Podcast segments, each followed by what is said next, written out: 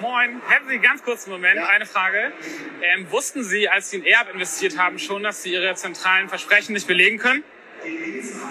Purpose Projects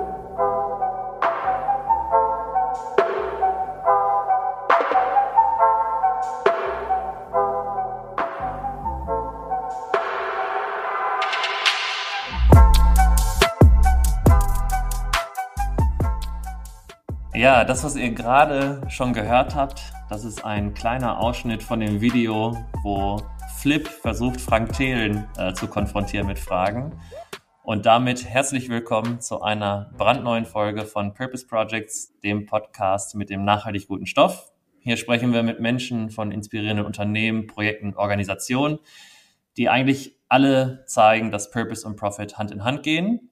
Heute an den Mikros bin einmal ich, Moritz und Alex.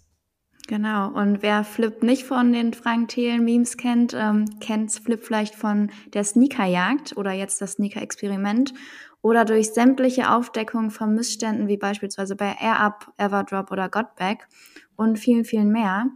Ähm, also es gibt genug Gründe, warum wir heute quatschen sollten und genau deswegen ist Felix Rohrbeck einer der Gründer von Flip bei uns und ja, ich würde sagen, let's go. Vom Wirtschaftsresort bei der Zeit, wo du an der Aufdeckung des Cum-Ex-Skandals beteiligt warst, bist du heute bei Flip und deckst Missstände in der nachhaltigen Business-Szene auf. Es gibt jede, jede, Menge zu bequatschen und wir freuen uns sehr, dass du heute hier bist. Äh, wie geht's dir und äh, wie war dein Tag bis jetzt? Wir nehmen jetzt im Nachmittagsbereich auf. Ich bin ehrlich gesagt ein bisschen erkältet. Meine Stimme klingt auch ein bisschen tiefer als sonst, aber davon abgesehen äh, geht es mir ziemlich gut. Ich bin gerade wieder zurück nach Hamburg gekommen, war kurz in Berlin und ja, ansonsten stehen gerade bei uns spannende Projekte an und ich bin ein bisschen aufgeregt.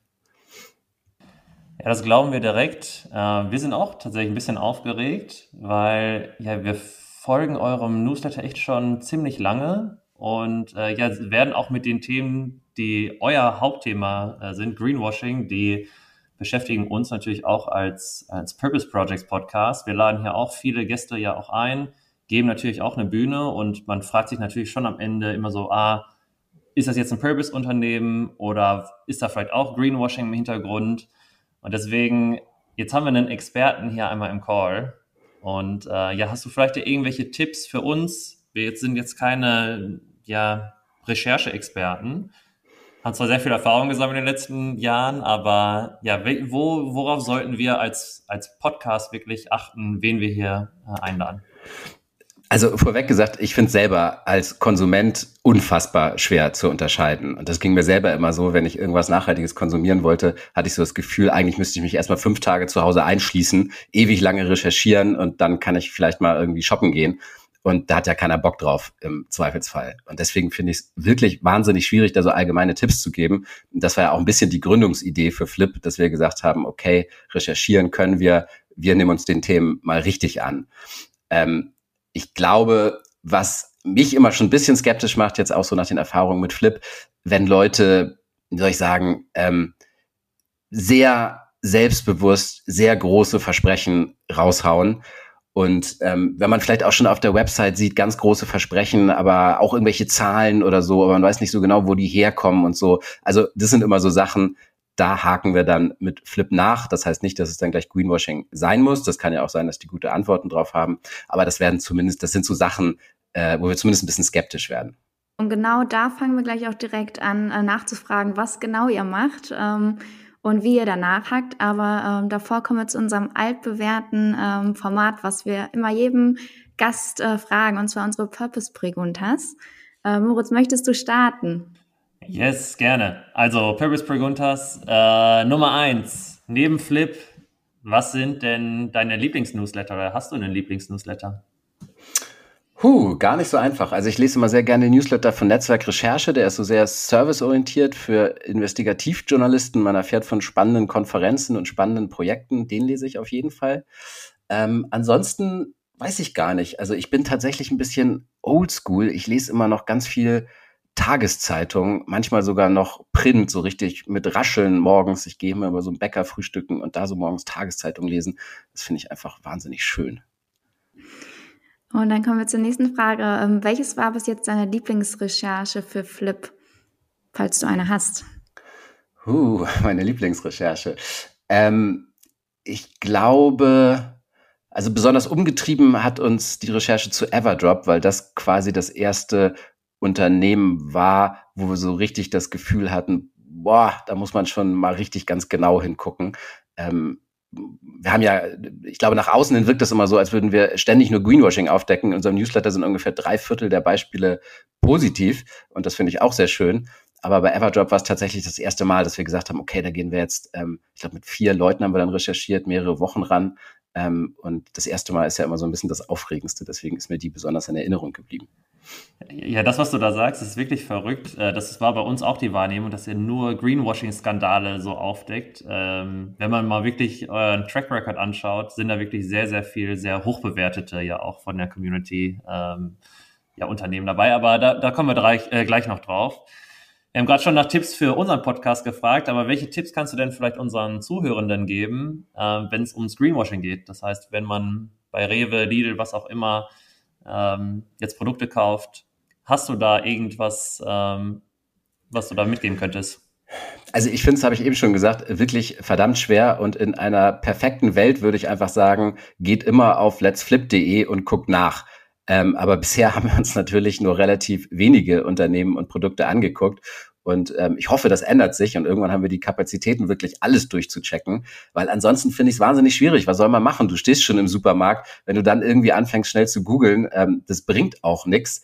Also ich glaube, so ein Tipp, den ich an Konsumenten geben kann, ist, wenn man wirklich was tun will, sich einmal zu überlegen, was sind denn in seinem eigenen in seinem eigenen Leben wirklich die Bereiche, wo es auch wirklich einen Unterschied macht. Also nicht, dass es nicht überall einen Unterschied macht, aber ich sag mal so, ähm, wenn man jeden Tag mit dem Auto fahren muss, dann ist es natürlich sinnvoller, sich Gedanken darüber zu machen, wie kann ich da sparen. Also wenn ich jetzt überlege, okay, ähm, welche ist jetzt wirklich die nachhaltigste Zahnbürste? So ist es Zahnbürste äh, A aus Bambusholz oder ist es noch eine andere Zahnbürste? Das ist auch gut, sich da Gedanken drüber zu machen, aber so, der Impact ist natürlich sehr, sehr viel kleiner als beim Auto. Also wenn man Zeit investieren will, dann am besten da, wo man auch am meisten Emissionen und ähnliches verursacht. Den Tipp nehmen wir erstmal so mit. Ähm, dann einmal zu den größten Herausforderungen. Es steht ja jetzt schon viel an bei Flip momentan. Ähm, du hast es schon gesagt, viel los momentan. Und äh, da kommen wir auch gleich nochmal zu, was alles ansteht. Hast du irgendwie, wenn du das auf das Jahr zurückguckst, irgendwelche Herausforderungen, die dir in Erinnerung geblieben sind, wo ihr wirklich äh, nicht mehr wusstet, wie geht's jetzt weiter? Also wir wussten eigentlich ganz am Anfang des Jahres nicht, wie es jetzt weitergehen soll mit Flip. Wir haben, da reden wir wahrscheinlich auch noch drüber, äh, im letzten Jahr diese äh, riesengroße Recherche zur Sneakerjagd gemacht, wo wir diese elf Paar Schuhe mit GPS-Sendern drin über den ganzen Globus verfolgt haben. Ähm, und danach waren wir einfach total platt und sind quasi alle umgefallen. Und dann kamen wir so am Januar wieder ins Büro und dachten, okay, wohin soll die Reise jetzt eigentlich gehen?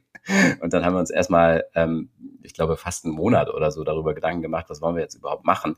Ähm, und ähm, natürlich auch, wie wollen wir Flip langfristig mal finanzieren? Das, das gehört natürlich auch mal bei so einem Startup mit dazu. Ähm, und ansonsten gab es, glaube ich, ähm, da reden wir ja auch noch drüber, dass wir jetzt sozusagen nach der Sneakerjagd angefangen haben, ähm, yes. einen eigenen Schuh zu entwickeln, der dieses Müllproblem in Afrika, also da, wo die Sneakerjagd quasi aufhört, der das so ein bisschen angehen soll. Und das war natürlich schon etwas, wo ich manchmal gedacht habe, boah, was macht ihr, machen wir da eigentlich? Ich meine, wir sind Journalisten. Ähm, normalerweise machen wir Filme oder Artikel oder sowas. Ähm, aber einfach mal zu sagen, wir bauen jetzt einen Schuh, ist natürlich totaler Harakiri. Und ähm, da sind uns zwischendurch ähm, ja, gab es auf jeden Fall die Momente, wo ich gedacht habe, meine Güte, warum haben wir uns das angetan? Und ähm, wird das jemals irgendwas? Ja, äh, glaube ich direkt. Ich muss aber auch sagen, äh, zollt auch so von oder zeigt Mut, ne, dass, dass ihr auch jetzt da wirklich nach, nach Lösung wirklich euch auch gerade ähm, ja, ne, oder eine Lösung gerade baut. Darüber werden wir gleich äh, reden, hast du recht. Äh, letzter Purpose Break runter. Ähm, ihr recherchiert natürlich gerade, oder ich schätze ich mal, ihr recherchiert im Hintergrund natürlich auch weiter. Und kannst du vielleicht hier schon mal droppen, zumindest an welchem Thema ihr gerade dran seid, ohne eine Firma zu nennen? Äh, ja, Fashion. Also okay. wir haben jetzt ja ganz viel Sneaker gemacht und da war so ein bisschen der, der nächste logische Schritt zu sagen, Sneaker ist ja nur ein Teil von Fashion und da gibt es noch sehr viel mehr, was es sich anzugucken lohnt. Alles klar. äh, ja, jetzt haben wir ganz viel angeteasert und jetzt wollen wir natürlich auch mehr wissen. Und zwar, du hast es schon gesagt, viele stehen vor dem Problem und wissen nicht, okay, was hilft da wirklich, was kann ich tun? Und das sind Probleme, die uns natürlich auch beschäftigen. Und genau den Need habt ihr bei den Konsumenten gesehen. Und das hat euch so motiviert, Flip zu gründen. Kannst du vielleicht einmal für alle Zuhörenden zusammenfassen, wie würdest du deine Arbeit bei Flip beschreiben? Was ist euer Purpose? Also unser Purpose ist, dass wir gesagt haben, es gibt auf der einen Seite ganz viele Verbraucherinnen, die wollen die Wirtschaft zum Besseren verändern mit ihrem Konsum. Und es gibt auf der anderen Seite ganz viele Unternehmen, die zumindest so tun, als wären sie grün. Manchmal sind sie es auch. Ähm, aber da fehlt die Transparenz. Also es ist fast unmöglich zu wissen, was hilft wirklich und was ist nur Greenwashing. Und im schlimmsten Fall entsteht dann so ein Gefühl draus, ach komm, dann scheiße ich auf alles und kauf einfach irgendwas. Und da geht, glaube ich, würde ein ganz mächtiger Hebel verloren gehen, den wir als Konsumentinnen haben. Und deswegen ist unsere Mission, ähm, dafür Transparenz zu sorgen mit Flip. Und genau, das war so die, die Gründungsidee. Und so ganz persönlich war es bei mir so, ähm, und ich glaube auch ein bisschen bei Christian Salewski, einem der Mitgründer, dass wir, ich glaube, 15 Jahre investigativen Journalismus gemacht haben. Also immer dahin geguckt, wo etwas nicht gut läuft, wo Leute ähm, korrupt sind, wo ähm, geschmiert wird, wo der Staat ausgeplündert wird und so weiter. Und das halte ich auch immer noch für total wichtig, aber so ein bisschen hatte man auch manchmal das Gefühl, okay, dann sind die Leute am Ende so ein bisschen gefrustet und schütteln mit dem Kopf und denken, meine Güte, ist die Welt schlecht ähm, und bleiben aber auch so ein bisschen ratlos zurück. Und da hatten wir die Idee, ähm, dass wir da eben einen Schritt weitergehen wollen und auch konstruktiv sein wollen. Aber ich sage mal auch, weil das andere wollen wir auch noch machen. Und ich finde gerade dieses ähm, Zusammenbringen, investigativ Probleme aufdecken und dann gucken, okay, wie könnten Lösungen aussehen, das so zusammenzufügen. Ich glaube, das gab es bisher noch nicht. Und das ähm, wollen wir mit Flip versuchen. Ja, Alex hat es ja gerade sogar in, ich glaube, im zweiten Satz direkt gesagt, du hast selber auch beim Cum-Ex-Skandal mitrecherchiert. Da wirst du schon auf einer sehr, sehr hohen Ebene ja auch Betrug mitbekommen haben. Und äh, ja, wie, wie schaust du auch zurück jetzt auf die Zeit, wenn du das mal vergleichst zu was du heute bei, bei Flip machst? Ähm, gehst du anders mit der Arbeit um, wie wenn du, wenn du das von der Gefühlswelt einfach mal betrachtest? Was ist da für ein Unterschied? Also am Anfang bei Flip ähm, war es wirklich schön, dass wir ganz viele Menschen getroffen haben, Unternehmerpersönlichkeiten, nicht nur, aber auch viele Unternehmerpersönlichkeiten, die wirklich was zum Besseren verändern wollen. Und wenn man sich die Jahre davor die ganze Zeit mit so Cum-Ex-Arschlöchern auseinandergesetzt hat, dann ist das ähm, auch einfach schön zu sehen, dass es so viele tolle Menschen da draußen gibt, die wirklich ähm, was verändern wollen und sich dafür den Arsch aufreißen. Ähm, das hat total Spaß gemacht und das hat mir auch gut getan. Mm. Und das ist so ein großer ähm, Unterschied. Und der andere große Unterschied ist, dass ich mich dran gewöhnen musste, als investigativer Journalist auch mal was einfach gut zu finden. Also wenn ich recherchiert habe, wir waren das immer so gewohnt, weißt du, so die, die, die, die, so die Stecknadel im Heuhaufen zu finden, sozusagen, wo man dann auch noch kritisieren kann und so. Ähm, das ist so bei uns im Blut sozusagen, ganz kritisch hinzugucken. Und das ist, glaube ich, auch gut. Ähm, aber dann haben wir auch manche Unternehmen recherchiert und haben mit Experten gesprochen, äh, haben mit verschiedenen Stakeholdern gesprochen und die waren dann vielleicht nicht perfekt, aber im Grunde haben die schon was zum Guten verändert und dann auch einfach mal ähm, wir haben uns dann ja tatsächlich noch so ein bisschen drum rumgedrückt, das selber zu sagen und haben dann nämlich ähm, in unserem Newsletter ist es ja so, wir liegen die Fakten auf dem Tisch und dann stimmt aber die Community ab. Am Ende ist es ein Flip oder ein Flop. Ähm, und das ist, glaube ich, auch besser so, weil ich möchte auch nicht der sein, der da mit so einem Fallbeil steht und sagt, das ist jetzt schlecht und das ist gut. Ähm, aber sich überhaupt dran zu gewöhnen, dass man auch Dingen einen Raum gibt, wo man sagt, ey, das ist schön, das verbessert, verbessert die Welt ein Stück weit, ähm, das war gewöhnungsbedürftig. Ähm, ja, ja, und, und da, ja. gerade bei diesem Flip versus Flop, ähm, du hast gerade schon gesagt, die, die Community stimmt ab. Ähm, ja, Alex und ich, wir sind Teil dieser Community. Das heißt, wir lesen auch die, die Newsletter. Ja, ähm, stimmt ihr auch ab? Wir stimmen auch ab, genau. Mhm. Ähm, ihr, ihr bereitet das ja wirklich sehr, sehr gut vor. Es ist sehr leicht verständlich, sage ich mal, worum es da geht. Und ja, am Ende kann man ja seinen sein Score wirklich da abgeben. Ich glaube, ihr, ihr, seid gestartet mit Tonys Chocoloni, die mhm. auch bei uns tatsächlich mal im Podcast waren. Mhm. Ähm, das macht ihr ja schon ein bisschen anders. Du hast jetzt selber gesagt, ihr wollt nicht der Richter sein, ihr seid die, die Journalisten, das Journalistenteam äh, dahinter und am Ende sollen wir Konsumentinnen äh, entscheiden. Warum ist das Urteil denn von der Community da so wichtig? Weil als Beispiel, ich habe einen Godbag-Rucksack, ähm, ich habe die Recherche gelesen, äh, hatte erstmal so ein schlechtes Gewissen, aber jetzt habe ich, trage ich immer noch den Godbag und bin auch irgendwie happy damit. Bei Everdrop ist es noch krasser, mal irgendwie das Gefühl, ja, es gab einen riesen Shitstorm in unserer Bubble, aber trotzdem gehen die durch die Decke. Oder Air Up genauso. Ähm, demotiviert dich das vielleicht auch, zu sehen, dass, dass die Votings von uns äh, manchmal gar nicht so die, die richtige Wirkung dann haben bei den Konsumentinnen? Hm, nee, das würde ich nicht sagen, dass uns das demotiviert. Ähm, also zwei Sachen sozusagen. Das erste ist, ähm, warum sollen die Leute abstimmen? Ähm, warum machen wir das nicht selber?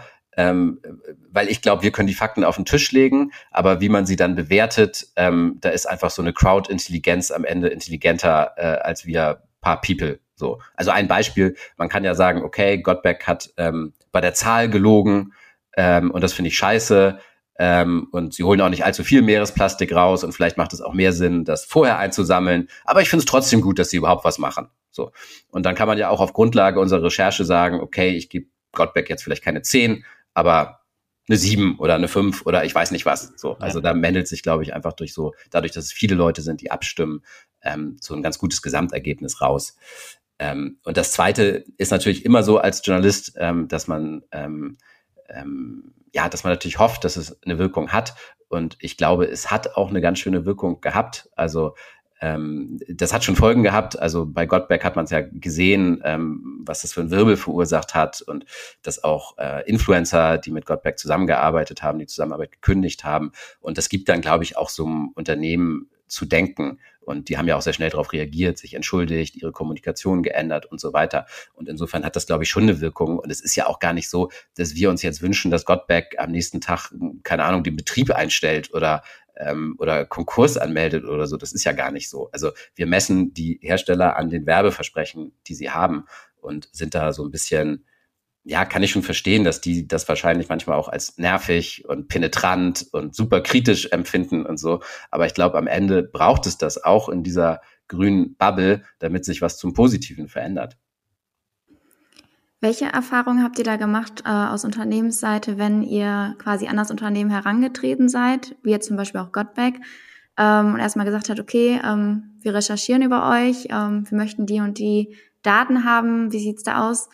Was habt ihr für Erfahrungen? Was kommt da für ein Feedback oder wie kooperativ sind die Unternehmen?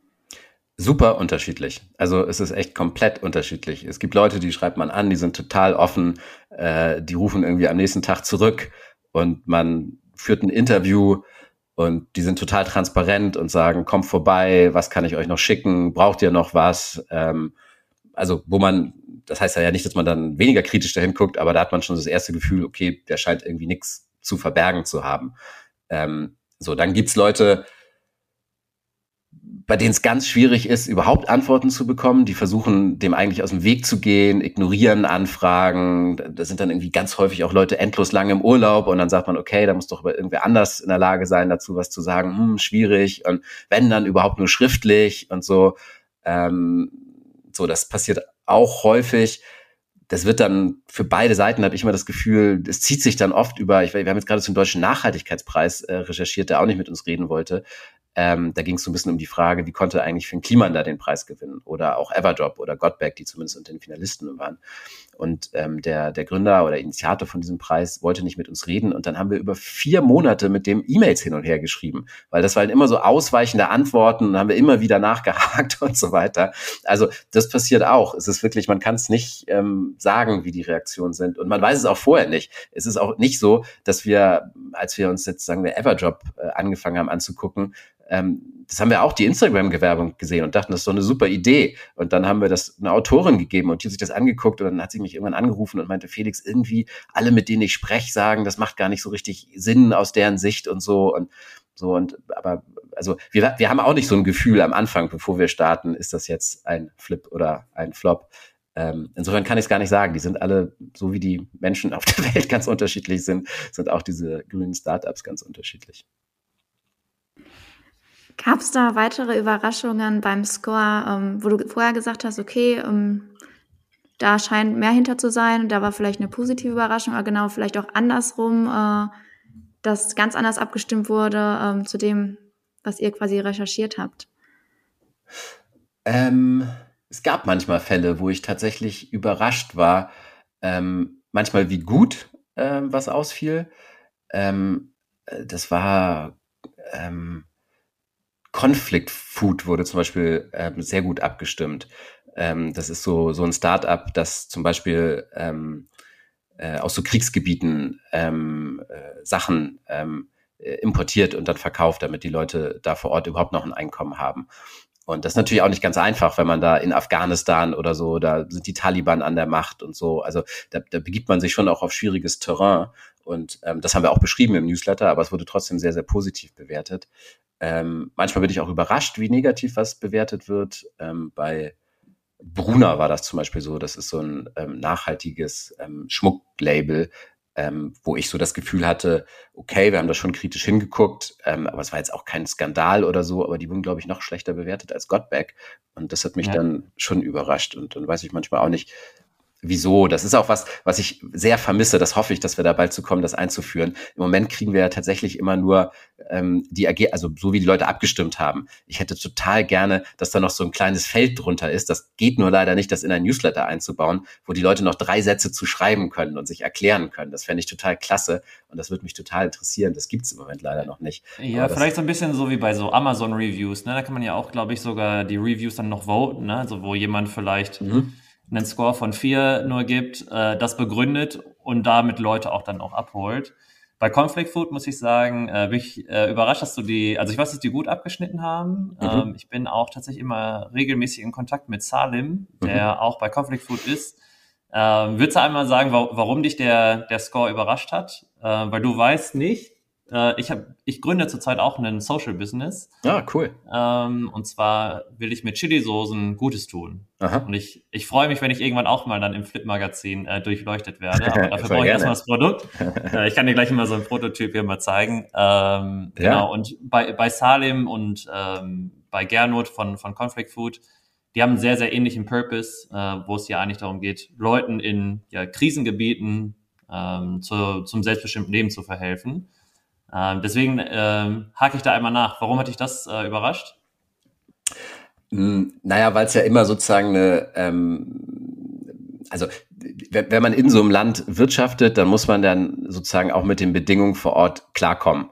Und das bedeutet dann zum Beispiel, das war ja, glaube ich, auch im Newsletter erwähnt, dass die Frauen, die für diese, ich glaube, es war eine Kooperative arbeiten, ähm, zum Teil nicht mehr auf die Felder konnten, weil die mhm. Taliban das verboten haben. So, und ähm, da steht man dann natürlich auch als Unternehmen so ein bisschen machtlos davor. Und da könnten natürlich jetzt Leute sagen, boah, irgendwie, da fließt auch Geld nach Afghanistan, da sind die Taliban an der Macht, fließt das Geld dann nicht am Ende auch irgendwie in die Hände der Taliban und so.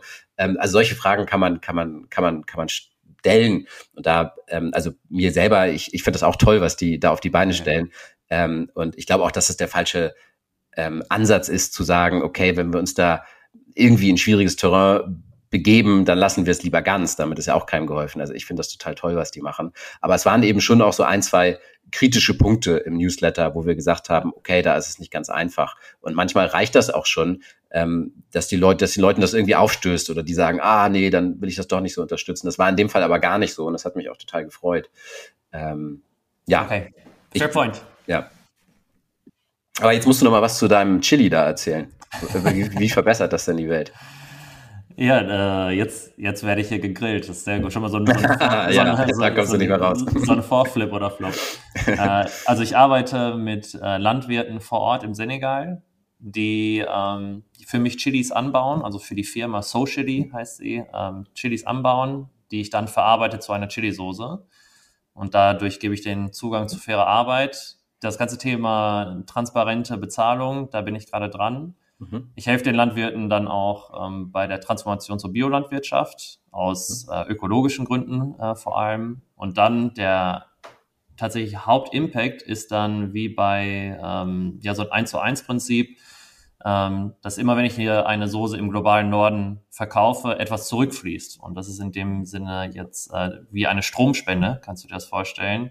Äh, Momo, das ist der Bauer, mit dem ich starte, der lebt in einem Dorf ohne Strom. Das geht äh, ja eigentlich jeden zweiten im Senegal, der auf dem Land lebt, äh, genauso. Und ähm, da kann ich Solarprodukte dann äh, für Momo und seine Familie äh, finanzieren.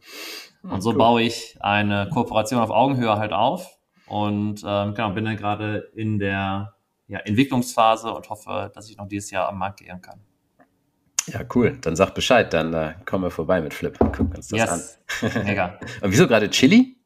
Äh, ich war mal in Mexiko äh, als Schüler und äh, jeder, der mal in Mexiko war, ähm, ist es wirklich so, es gibt, ich habe keinen Mexikaner, keine Mexikanerin kennengelernt, die nicht scharf ist. Und das heißt, ich habe auch ein Jahr lang alles äh, mit Chilis gegessen und seitdem bin ich hooked. Und dazu kam dann eine riesen äh, ja, Liebe für Purpose und sinnvollem Arbeiten und dann hat sich die Chance ergeben. Cool. Yes. Bin gespannt. Musst du Bescheid sagen, wenn es am Start mach ist. Mach ich, mach ich. So, kommen wir von den Chilis einmal noch zu eurer bekanntesten Recherche. Äh, ich glaube, das ist auch die, die viele Zuhörende äh, bereits irgendwo schon mal gehört haben, was mitbekommen haben, und zwar eure Sneakerjagd, die sich jetzt entwickelt hat zu eurem Sneaker-Experiment. Ähm, ihr seid äh, oder habt besser gesagt das größte Müllproblem aufgedeckt durch äh, die Verfolgung von Sneakern was ihr mit elf Prominenten durchgeführt habt, die ihr verwandt habt und äh, habt dann gesagt, dass ihr dieses Problem angehen wollt. Also die Schuhe und haben wir verwandt, nicht die Prominenten. genau, genau, die Schuhe habt ihr verwandt und äh, seid dann auf die Reise gegangen und habt geschaut, wo die Sneakers am Ende landen. Ähm, ja, ab nächste Woche startet eure Crowdfunding-Kampagne ähm, und wir wollen natürlich mehr darüber wissen. Wie können wir uns diesen äh, nachhaltigen, kreislauffähigen Sneaker vorstellen und wie ist da gerade der aktuelle Stand? Ja, also ich hole vielleicht noch mal ganz kurz aus, um das so ein bisschen, also warum die Sneakerjagd dann quasi zum Sneaker-Experiment geführt hat. Ähm, das waren ja ganz verschiedene, ähm, es waren ja elf Paar Schuhe, die wir verfolgt haben, aber ich greife jetzt nur mal zwei raus, weil die dann, glaube ich, auch dazu beigetragen haben, dass wir jetzt das machen, was wir machen. Hm, das eine war der Sneaker, den wir im Nike Store zurückgegeben haben ähm, wo Nike alte Schuhe sammelt und dann sagt, wir recyceln die. Und ähm, den sind wir dann hinterher gejagt und ähm, die haben uns dann nach Belgium, Belgien geführt, in so ein Industriegebiet. Ähm, und da konnten wir einfach rauffahren auf das Gelände und einen Blick reinwerfen ähm, und waren dann wirklich total verdaddert, weil wir da gesehen haben, dass die da vor allem niegelnagelneue Schuhe zerstören. Und das ist ja so ziemlich das Unnachhaltigste, was du machen kannst. Also auch Retouren und sowas landen da. Das zerstören die einfach und verkaufen das dann auch noch unterm Deckmantel ähm, ja, von so einem Nachhaltigkeitsprogramm. So, das war eine Sache, wo wir gesagt haben, Alter, das kann ja nicht sein. Im Grunde ist es ja gar nicht so bescheuert, alte Schuhe ähm, irgendwie zu recyceln und äh, die zu grinden, so wie es Nike macht, aber eben nicht aus neuen Schuhen. So, also das macht ja überhaupt keinen Sinn. Und andere Schuhe ähm, haben uns eben nach Afrika geführt. Und ähm, dem einen sind wir bis nach Kenia äh, gefolgt ähm, und haben da wirklich vor Ort gesehen, das wusste man auch vorher schon, das haben jetzt nicht nur wir aufgedeckt, aber dass eben ganz viele unserer alten Sneakern äh, da landen und dass ungefähr die Hälfte auch schon wirklich Müll sind, wenn die da ankommen. Die will auch da keiner mehr tragen. Man stellt sich das ja immer so vor, dann macht man noch ein paar Afrikaner glücklich. Ähm, da landet wirklich ganz viel Müll ähm, und das Ausmaß, das spürt man halt erst, wenn man, wenn man da ist. Ähm, also wir waren am Ende da auf so einer illegalen Mülldeponie, ähm, wo nicht nur Sneaker landen, aber auch Sneaker und ähm, da arbeiten ganz viele Kinder in diesem Müll, krabbeln da auf allen Vieren durch den Müll. Äh, überall brennen Feuer, weil das alles so viele Chemikalien sind, dass sich da einfach Feuer selber entzündet. Ähm, aasfressende Vögel laufen da längs und so weiter. Und das ist wirklich ein riesen Müllproblem, das wir dann nach Afrika exportieren. Und darum kümmert sich keiner. Also darum kümmern sich die Hersteller nicht, darum kümmert sich die Politik nicht. Es gibt keine Herstellerverantwortung in dem Bereich. Ähm, so und so und da endet die Sneakerjagd und da haben wir gesagt, wenn sich da keiner drum kümmert, dann machen wir es eben selbst. So, das war die Idee und so ist das Sneaker-Experiment geboren. Und wir haben gesagt, warum bauen wir nicht ein Sneaker aus den alten Schuhen in Afrika, die da landen? Und die sonst irgendwo im Fluss oder auf der Müllkippe landen. Also recyceln die zum neuen Sneaker und verlagern so auch ein bisschen Wertschöpfung nach Afrika. Das war sozusagen der Grundgedanke ähm, der, des Sneaker-Experiments.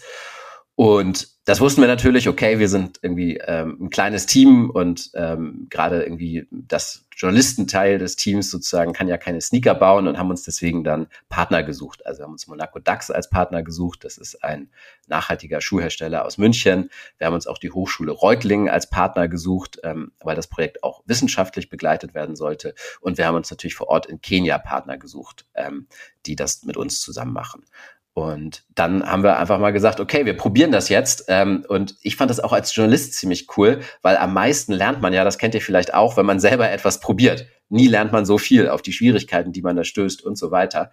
Hm, also ganz praktische Schwierigkeiten waren zum Beispiel, ähm, wo sammelt man diese Schuhe ein? Ähm, wenn man sie direkt von der Müllkippe nimmt, dann sind sie häufig schon total verseucht ähm, und haben die Umwelt ja auch schon verschmutzt. Also was ist der richtige Punkt, diese Sneaker einzusammeln? Oder wir wollen möglichst viel Wertschöpfung nach Afrika verlagern und im besten Fall soll die dann auch schon da geschreddert werden, diese alten Schuhe, also zerhäckselt werden. So, dann find aber mal jemanden, der in Afrika so eine Maschine hat. Hm, schwierig. So, dann gab es irgend so ein Rough Place, ähm, wo die gesagt haben, okay, die machen wir schon irgendwie, die zerschreddern wir schon irgendwie. Und dann haben wir uns das mal angeguckt oder zumindest äh, Videos und Fotos gesehen. Und da gab es halt keinen europäischen Arbeitsschutz und so weiter. Ähm, und da haben wir dann auch gesagt, einerseits wollen wir da jetzt nicht so denen vorschreiben, wie sie zu arbeiten haben, aber wir wollen natürlich auch nicht, dass Leute sich verletzen. Also wenn man da vor Ort dann ist, dann ist das alles gar nicht so einfach, aber man lernt auch wahnsinnig viel bei. Und ähm, genau, jetzt am Ende gibt's den Schuh tatsächlich, also den Prototypen. Ähm, in der Sohle ähm, befindet sich tatsächlich diese, diese zerhäckselten Schuhe aus Afrika, also versuchen das Müllproblem da im Kleinen anzugehen. Und dann ist natürlich noch kein ganzer Schuh, sondern obendrauf kommt ein Schuh, der so kreislauffähig wie möglich ist, sagen wir. Also das Ideal ähm, ist ja eigentlich so eine Kreislaufwirtschaft, wo dann quasi wirklich aus alten Schuhen neue Schuhe entstehen und nichts verloren geht. Hm, das gibt's noch nicht, aber wir haben eben versucht, den Oberschuh so kreislauffähig wie möglich zu machen. Und da startet jetzt tatsächlich ähm, am 4. Oktober das Crowdfunding. Und wir hoffen eben, dass da so viele Leute mitmachen, dass wir dann aus diesem Prototypen, der ja nicht viel mehr ist als eine Idee, die wir tatsächlich zu einem Schuh geformt haben, ähm, eine richtige Unternehmung wird, die dann ähm, ja dazu sorgt, dass dieses ähm, Müllproblem in Afrika zumindest im Kleinen angegangen wird. Das klingt schon mal sehr, sehr vielversprechend und aber auch nach einer Menge Arbeit und äh, viel Recherche und auch vielen Partnern. Du hast ja schon einige erwähnt. Äh, da fragt man sich natürlich, wie finanziert ihr das bis jetzt? Also es gibt ähm, eine äh, Förderung äh, für das Projekt. Ähm, davon haben wir das bisher finanziert. Äh, Flip lebt bisher auch vor allem von Förderung. Ähm, genau, so haben wir das bisher gemacht, aber ähm, so haben wir mit Ach und Krach äh, diesen Prototypen zusammenbekommen. Ähm, aber das war uns irgendwie auch wichtig, dass man jetzt nicht mit einer reinen Idee an den Start geht und sagt, hey, guck mal, irgendwie wollen wir die Welt verbessern, wir wissen auch noch nicht so genau wie, aber gebt uns mal Geld, sondern dass wir sagen so, wir haben hier tatsächlich einen Prototypen gebaut, es geht, wir wissen, wie man das jetzt skalieren kann und ähm, jetzt müsst ihr uns helfen, das zu tun. Ähm, ja, das ist, ist wirklich inspirierend. Ihr habt das Problem nicht nur ja, davon gehört, sondern so ein bisschen auch selber entdeckt und jetzt äh, sorgt ihr dafür, dass, es die, dass die Lösung auf den Markt kommt. Äh, die Standards, die ihr euch selber natürlich setzt, sind natürlich extrem hoch ähm, und natürlich auch die Wahrnehmung von, von eurem Produkt wird natürlich auch wieder ganz anders äh, bewertet werden, als wenn jetzt Adidas sagt, wir bringen einen nachhaltigen Schuh raus. Ähm, aber wir, ich, ich spreche mal für, für den ganzen Podcast, wir drücken euch da echt die Daumen, dass ähm, ja, ihr da viel Funding jetzt bekommt für den ersten Schuh, der wirklich dann in die, ja, in die Regale dann auch kommt und hoffentlich bald auch an unsere Füße. Ähm, die Probleme kann ich mir vorstellen, dass äh, es schwierig ist, genau diese Vorverarbeitung oder es ist ein Rezyklat, was dann da hergestellt wird oder Genau, also die Schuhe werden im Grunde geschreddert äh, und dann ja. entsteht so ein Grind und das sieht man dann ja. am Ende auch noch in den Sohlen. Ne? Also äh, mhm. sozusagen, das finde ich auch ganz schön. Ähm, die Sohle sieht halt nicht aus wie beim normalen Schuh, sondern man sieht wirklich diese gesprenkelten Müllstücke da drin. Und das erzählt ja auch irgendwie die Geschichte des Schuhs. Und ähm, ja, das ist, glaube ich, auch sozusagen, also ich habe das für mich immer so ein bisschen zweigeteilt gesehen, das Projekt. Einerseits wird tatsächlich ein Schuh draus, was ich toll finde, ähm, weil der tatsächlich ähm, mit dazu beiträgt, ein Problem zu lösen. Aber genauso wichtig, würde ich fast sagen, ähm, ist die Geschichte, die wir darüber erzählen und dass wir die Leute mitnehmen auf diese Reise und dass es eben ähm, immer noch Journalismus ist, finde ich. Also auf eine andere Art und Weise, weil am Ende steht ein Schuh und kein, ähm, keine Dokumentation. Ähm, aber da hoffen wir auch einfach, dass es dazu führt, ähm, dass das Problem mehr wahrgenommen wird und dass vielleicht ähm, auch die Politik oder andere Schuhhersteller sagen, ähm, ey, wenn sogar diesen, diese komischen Leute da von Flip äh, da was gegen tun, so, dann können wir, die jedes Jahr Milliarden Paar Sneaker auf den Markt werfen, doch nicht so tun, als würde uns das nichts angehen. Mhm. Also insofern ist diese, ja, diese Awareness-Komponente ähm, des Projekts, glaube ich, ähm, genauso, genauso wichtig. Und weil du ja auch eben gesagt hast, und das stimmt ja, dass wir uns andere immer ganz kritisch angucken, äh, das ist uns natürlich schon klar, dass ähm, wir uns da jetzt selber angreifbar machen. Ne? Es ist immer leichter nur zu kritisieren, als wenn man es dann auch selber macht und sich dann natürlich an denselben Maßstäben äh, messen lassen muss. Und ähm, das ist natürlich auch für uns eine Herausforderung und uns ist, glaube ich, total wichtig. Und ich glaube, das würde ich auch allen anderen nachhaltigen Startups raten, dass man einfach nichts überverkauft. Man muss ja nicht so tun, als hätte man die eine perfekte Lösung gefunden und als würde es gar keine Schwierigkeiten geben und als hätte man schon auf alles eine Antwort. Das muss man, glaube ich, gar nicht. Im Gegenteil, es ist doch einfach ehrlicher und sympathischer, ähm, wenn man sagt, wie es ist. So. Man muss ja, also, weil warum muss Gottberg so tun, als wäre der Rucksack aus 100% Meeresplastik gewesen? Ja. Weil es irgendwie marketingmäßig geiler klingt, weil das irgendwie schwierig ist zu erklären. What the fuck? So, ich glaube schon, dass man das irgendwie hinbekommen kann, auch ähm, differenziert zu kommunizieren ähm, mhm. und dass die Leute das trotzdem verstehen und auch cool finden. Aber wir werden sehen. Vielleicht täusche ich mich auch. Ja, ist aber schon wie so eine Transformation, die er ja auch dann gerade dann durchgeht. Ne? Also ihr werdet selber zu einem vielleicht dieser Startups, die ihr sonst äh, eher im Newsletter thematisiert und ja, gerade gerade eure Recherchearbeiten, die jetzt sag ich mal viral gegangen sind, sind ja vor allem die, die so Schocker waren, ne? so Sneakerjagd ne? oder auch die ganzen Projekte, über die wir jetzt schon auch ein paar Mal äh, gesprochen hatten. Ähm, mir fällt auch ein Neo-Magazin Royal mit Finn Kliman. Und da gibt es halt viele News, die sich dann manchmal so überschlagen haben in den letzten Monaten, wo man denkt, so, ah, das Vertrauen generell sinkt vielleicht auch in die Branche, in der wir beide jetzt ja sogar ähm, aktiv sind. Und ähm, ich weiß nicht, ob du das, das auch so wahrnimmst, aber würdest du, siehst du auch irgendwie eine Gefahr ähm, in der Arbeit von Flip, dass da einfach so eine Haltung entsteht, so, ach, da ist wieder so ein Finn Klim. Also, ne, so den, die labern alle nur.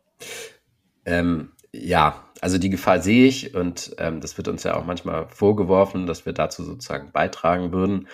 Ähm, ich ähm, glaube, dass wir Transparenz brauchen. Und ich möchte das auch allen, auch die jetzt zuhören, sagen, das Schlimmste, was daraus entstehen kann, ist, ach, die liegen doch eh alle. Weil es ist nicht so ich habe keine Prozentzahl, das ist klar, aber wir haben ja vorhin schon drüber geredet, ungefähr drei Viertel der Unternehmen und Produkte, die wir uns angucken, ähm, kriegen einen total tollen Flipscore. Und die alle in eine Pfanne zu hauen, ähm, wäre total, totaler Bullshit. Und ich glaube ja auch an diese ganze Bewegung von Impact-Startups und so weiter. Ich finde das toll. Ähm, so, und trotzdem glaube ich, ähm, braucht es diese Transparenz ähm, und da hilft es auch nichts zu sagen, ja, vielleicht mauscheln die ein bisschen so, aber dann deckt es doch lieber nicht auf, dann äh, nimmt die ganze Branche keinen Schaden. Also das kann nicht die Lösung sein sozusagen. Da würde ich dann sagen, nee, Leute, dann kommuniziert halt alle ehrlich und verkauft es nicht über. Ähm, dann ist sozusagen nicht der Überbringer der Nachricht schuld, in dem Fall Flip, die mal genau hingucken.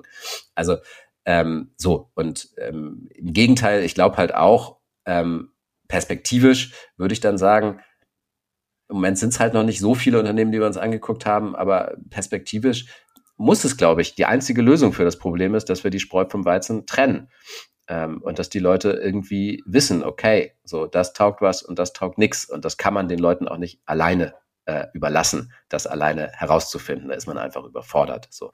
Deswegen ähm, versuchen wir äh, dazu beizutragen. Und das werden wir auch zukünftig tun. Das möchte ich noch einmal sozusagen betonen, dass ähm, Flip ähm, also unsere Aufgabe bleibt vor allem Transparenz zu schaffen und so weiter.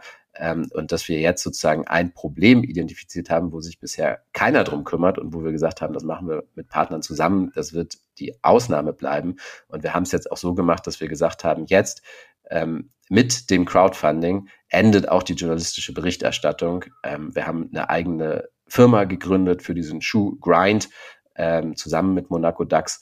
Und mit dem äh, Abschluss des Crowdfundings wandert das dann, wenn das sozusagen kommerziell werden sollte, wandert das dahin und Flip fängt wieder da an, wo wir äh, vorher angefangen haben. Wir machen Recherchen, wir machen unsere journalistische Arbeit und so weiter, damit sich das auch nicht zu sehr vermischt. Ja, ich glaube, äh, abschließend kann man dazu ganz gut sagen, ähm, dass es genau das ist, was auch die Leser so schätzen, ähm, dass ihr das aufdeckt und da nicht äh, irgendwie wegschaut, ähm, weil genau das hilft. Und wie du gesagt hast, die Unternehmen müssen ähm, das nicht über ähm, strapazieren mit ihren Nachhaltigkeitsnews. Bei Gottberg, wie gesagt, ich habe den Rucksack auch. Ich hätte ihn auch gekauft, äh, hätten sie ehrlich kommuniziert, dass es nur 60, 80 Prozent oder sonstiges an Meeresplastik ist. Und ich glaube, das ist so das, was man auch daraus noch mitnehmen kann. Ähm ja, das ist die eine Sache, die ich immer allen empfehlen würde, also wirklich genau hinzugucken, nichts überzuverkaufen. Aber ich finde, ein zweiter Punkt, der auch ganz wichtig ist, dass man sich ein bisschen an der Wissenschaft orientiert und wirklich mal mhm. fragt, okay, ähm, was hilft denn wirklich, was ist ein guter Hebel und sich vor, also da wirklich seine Hausaufgaben macht. Und da merkt man schon auch immer so ein bisschen, sind die Leute wirklich auf der Suche nach dem größten Hebel oder sind sie auf der Suche nach dem, was sexy klingt? So, und da würde ich, ähm, wünsche ich mir manchmal mehr, dass man sozusagen, also auch von diesen äh, Impact-Startups, dass man sich ein bisschen mehr an der Wissenschaft orientiert, fragt, okay, ähm, wie können wir denn da am meisten tun? Macht das wirklich Sinn? Und das war ja bei der Gottberg-Recherche auch sowas mit allen Wissenschaftlern, mit denen wir gesprochen haben. Die haben gesagt, es macht keinen Sinn, das Zeug wieder aus dem Meer rauszuholen. Wir haben einen viel größeren Hebel, wenn wir es vorher auffangen. Das Zeug ist verpestet, so, es macht keinen Sinn. So, und da. Die, die zweite Folge, die wir hier im Podcast hatten, war mit Sean Frankson äh, von äh, The Plastic Bank. Mhm. Ich glaube, da äh, gerade in dem Bereich kann man auch sehr, sehr viel recherchieren, weil allein dieser Begriff Ocean Plastic versus Ocean Bound Plastic, auch da steckt schon viel Greenwashing dabei, dass man denkt, so, ah, die sammeln das wirklich aus dem Meer, weil das auch das stimmt ja dann zum Teil. Ja, das ist ein ganz komischer, also ich finde, an dem Beispiel kann man es ganz gut erklären, weil Meeresplastik irgendwie sexy klingt. So, es lässt sich gut verkaufen. Eigentlich sagen alle Wissenschaftler, es macht mehr Sinn, das vorher zu sammeln, wenn es noch an Land ist. So, und dann nennt man es aber sowas wie, ich glaube, Gottberg nennt es jetzt Ocean Impact Plastic um noch irgendwie so diese Sexiness von dem Meeresplastik rüber ja. zu retten. Dass aber selbst die Schildkröte Gott, noch sieht. So. ja, so ein bisschen so. Und ich finde das immer so ein bisschen, ah, warum, warum müssen wir den Leuten einreden, dass Meeresplastik irgendwie der Goldstandard ist und so? Meine Güte, dann sammeln wir es halt an Land und verhindern, dass es so, das kann man doch auch klar sagen. So, und da ähm, glaube ich manchmal, dass man die diese, diese nachhaltigen Verbraucherinnen, also zumindest die, die den Flip-Newsletter lesen, mit denen ich zu tun habe, das sind alles wahnsinnig kluge, differenzierte Menschen. Und da unterschätzt man, glaube ich, manchmal auch ein bisschen, was man denen so zumuten kann. Und dass man denen die Komplexität der Welt auch ein bisschen erklären kann. Ja, wir haben ähm, noch eine letzte Frage. Ähm, es war bis jetzt auf jeden Fall sehr, sehr spannend und super tolle Einblicke, die du uns gegeben hast. Und ich glaube, die Frage ist für dich vielleicht auch äh, ganz interessant äh, beziehungsweise kannst du da jemand Gutes nennen. Und zwar fragen wir immer, ähm, wen würdest du empfehlen, ähm, wen müssen wir auf dem Radar haben, äh, wer macht da einen guten Job? Hast du da eine Person, ein Unternehmen oder irgendjemanden, äh, den du jetzt hier einmal ein Shoutout geben möchtest? Hm, also äh, Leute, die wir cool finden. Genau. ja, wir gucken uns ja nicht nur Unternehmen an, sondern auch Initiativen. Äh, und wen ich da wirklich ähm, sehr wichtig finde, sind die Architects for Future ähm, weil die, ähm, also die, die, der ganze Wohnungssektor ist für unfassbar viele Emissionen äh, verantwortlich. Ähm, und ähm, da guckt niemand so genau hin bisher. Und es wird auch häufig noch zum Beispiel haben die, ein Punkt, den die gemacht haben, ist im Moment werden immer äh, neue, super energieeffiziente Gebäude gebaut und alt, Altbauten abgerissen. Und die Frage ist, ähm, ist das unterm Strich überhaupt nachhaltiger? Und bei solchen Themen äh, machen die ähm, Lobbyarbeit ähm, und äh, ja, pushen da auch die Politik. Und das ist, glaube ich, wirklich ein Bereich, wo man viel bewegen kann. Und das hat vorher keiner gemacht. Insofern ähm, fand ich auch deren Arbeit sehr beeindruckend. Okay, super Tipp. Felix, ähm, danke, dass du hier im Purpose Projects Podcast am Start warst. Hat ja, sehr, sehr viel Spaß gemacht. Ich will mindestens eine Flasche Chili bekommen, wenn es so ja, ist. Ja, die kriegst du. Und äh, falls Flip auch irgendwann mal vielleicht diese Recherchen in Form von einem Podcast danach so als, als Nachbereitung sogar irgendwann auch haben möchte. Oh, da denken wir schon und, ganz lange drüber nach, ja. Und mhm. ihr ein äh, gutes Team braucht, wie zum Beispiel Alex Boos und mich, die mit denen sprechen und vielleicht das äh, ja. noch ganz, ganz locker die Kritik rüberbringen können äh, sagt gerne Bescheid. Ja. Ähm, wir hätten da auf jeden Fall mega Bock drauf. Weil, ja, Nur die Frage, die ob alle nach unseren Recherchen noch mit uns sprechen wollen. ja, zumindest kann man ja das Angebot machen, dann weiß Total. man, wer kommt, wer kommt nicht. Ähm, aber dann gibt's ja immer noch, noch vielleicht auch diese Plattform für, für die Unternehmen, für die GründerInnen, ähm, selber auch nochmal Stellung zu nehmen. Ja, das wäre eigentlich gut. Ja, das wäre ein tolles Und, Format. Ähm, da ist ein Podcast, glaube ich, gar nicht, gar nicht so schlecht. Aber gut, du hast ja selber gesagt, äh, vier Monate E-Mails hin und her. Na gut. Felix, danke, dass du am Start warst und äh, ganz viel Erfolg mit dem ja, Launch des Schuhs. Ähm, wir verlinken das natürlich in den Show Notes und yes, cool. bis zum nächsten Mal. Dankeschön. Ciao. So, Moritz, ähm, ganz kurzes Feedback. Wie fandest du die Folge? Ja, war super. Ich habe mich sehr, sehr auf die Folge gefreut und muss sagen, Felix hat auch abgeliefert. Viel ja, so Wahrnehmung von Greenwashing ja auch sehr gut runtergebrochen, äh, fand ich zumindest. Wie fandst du das Gespräch? Auf jeden Fall auch. Ich muss sagen, ich habe mich auch sehr darauf gefreut, weil ich ein großer Fan von der Sneakerjagd war. Also ich habe da jede Folge sehr äh, gespannt äh, geguckt, einfach weil ich auch immer dachte, okay, wenn ich meine Schuhe, die noch relativ okay aus sind, in Container schmeiße, da steht was Gutes dran, dann äh, mache ich noch was Gutes mit meinen alten Sachen. Und dementsprechend war ich da auch sehr schockiert, als ich das alles gesehen habe. Und äh, genau deswegen habe ich mich so gefreut auf die Folge. Yes, ja, ich glaube, die haben mit Steuerung F, glaube ich, auch damals zusammengearbeitet auch. Ich weiß auch noch, das hat äh, richtig was losgelöst, auch diese Wahrnehmung von äh, Altkleidersammlungen auch. Ne? Also was, was passiert danach? Ähm, ja, das ganze Storytelling rund, äh, rund um die Sneakerjagd war echt super. Ich glaube, oder ich hoffe, es haben sehr viele damals mitbekommen. Wenn nicht, schauen sich es wahrscheinlich viele auch heute noch an. Ähm, ja, aber ich glaube, wir haben jetzt sehr, sehr viel über Sneaker und Greenwashing und Co. gesprochen. Lass uns mal nicht hier unser zweites Format äh, komplett untergehen lassen. Äh, es war, ich glaube, wir haben es schon in der letzten Folge vergessen, aber ist egal. Purpose Bubble Updates, was ist so passiert äh, in der Purpose-Szene?